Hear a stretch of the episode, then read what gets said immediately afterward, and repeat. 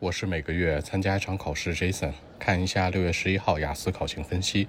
首先听力，今天听力呢整体比较常规。第一、第四部分各四十个填空；第二、第三部分当中选择为主。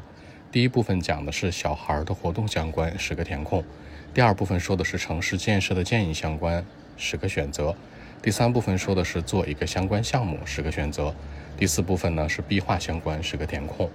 整体来讲呢，中规中矩，但是听力选择题的比重非常大，大家注意审题时间，很容易顾头不顾尾。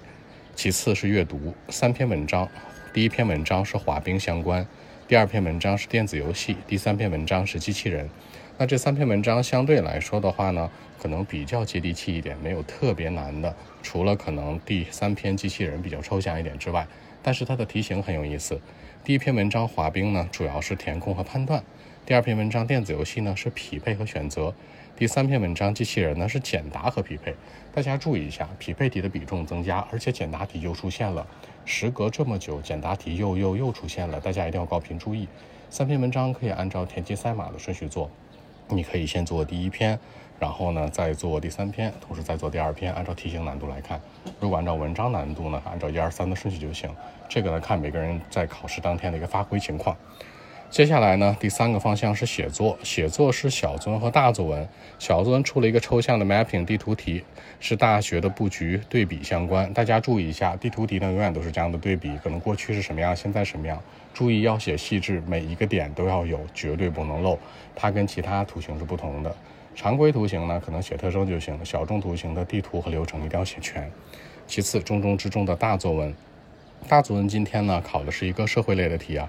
说现在啊，人们的预期寿命都比以前要长了，对不对？尤其是人们退休之后，说白了，老年人增加了。两个问题哦，第一个，那是说这样对个人和社会会造成什么问题呢？第二，应该怎么解决？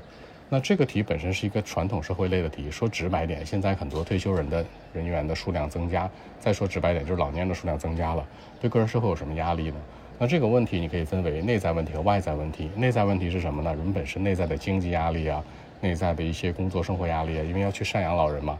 其次，外在呢，公交系统可能就业相关这些都可以去讨论怎么解决。大家注意两个方向：第一呢，是可以通过教育的方式让很多年轻人尊重老人，这是一个长久的传承的方式。其次呢，你可以尝试去说政策、法律、法规条文，那强调这个赡养老人的一个义务相关，这样去思考呢，可以分为两个方向去讨论。